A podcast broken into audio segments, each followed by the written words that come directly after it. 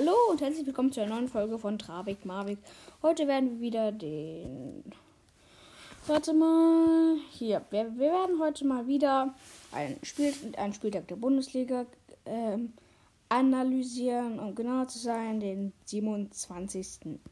Da war das Freitagsspiel Leverkusen gegen Schalke. Da haben die Leverkusener furios mit 2 zu 1 gewonnen.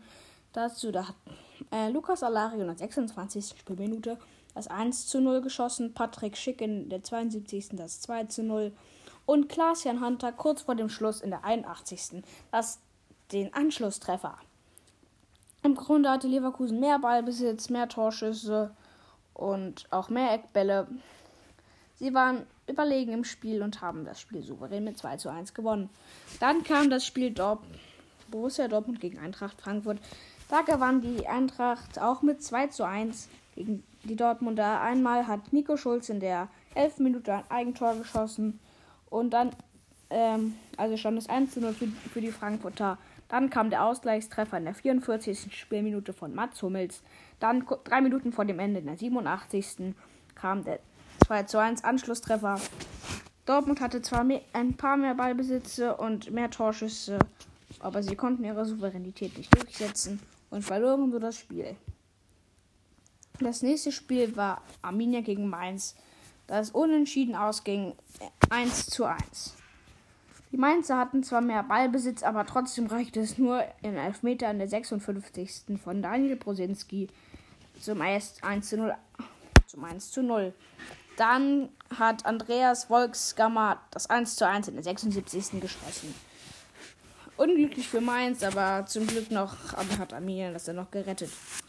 Dann Wolfsburg gegen Köln.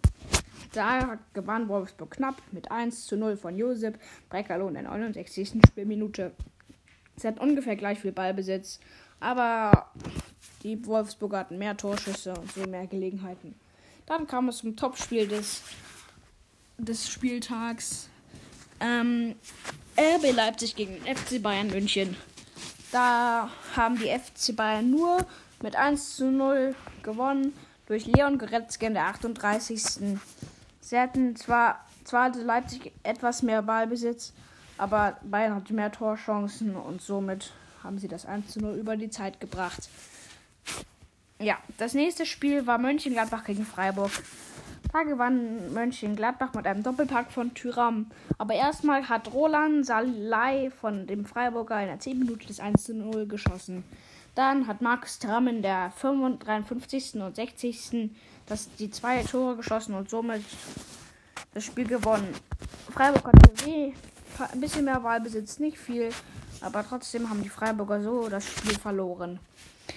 Dann gestern der VfB Stuttgart gegen den Werder Bremen. Also am Sonntag der VfB Stuttgart gegen Werder Bremen.